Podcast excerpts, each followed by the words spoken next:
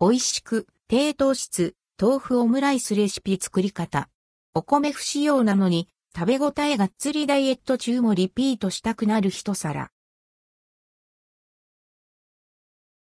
ダイエット中でも罪悪感なく食べられる。豆腐で作る低糖質レシピ、豆腐オムライスをご紹介します。豆腐オムライスレシピ。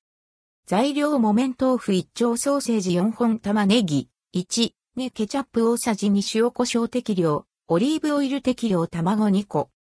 作り方1、水切りした豆腐をフライパンでそぼろ状に炒めます。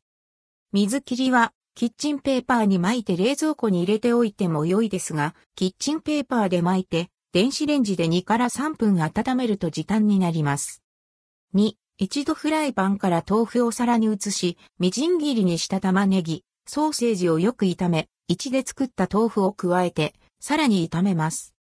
3、ケチャップを加え、塩胡椒で味を整えます。4、フライパンにオリーブオイルを少量垂らし、溶いた卵を流し込んで焼き、豆腐ケチャップご飯の上にふんわり乗せ、ケチャップをかけたら完成。豆腐オムライス味は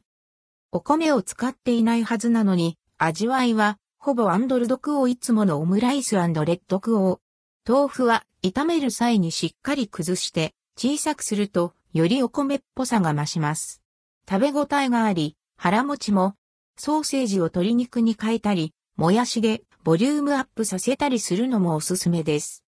ダイエット中もリピートしたくなる豆腐オムライスのレシピ。ちょっと食べ過ぎてしまった日のカロリー調節班としてもぴったりです。ぜひ試してみて